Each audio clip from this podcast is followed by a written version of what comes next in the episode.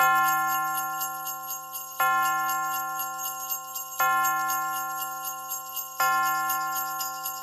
you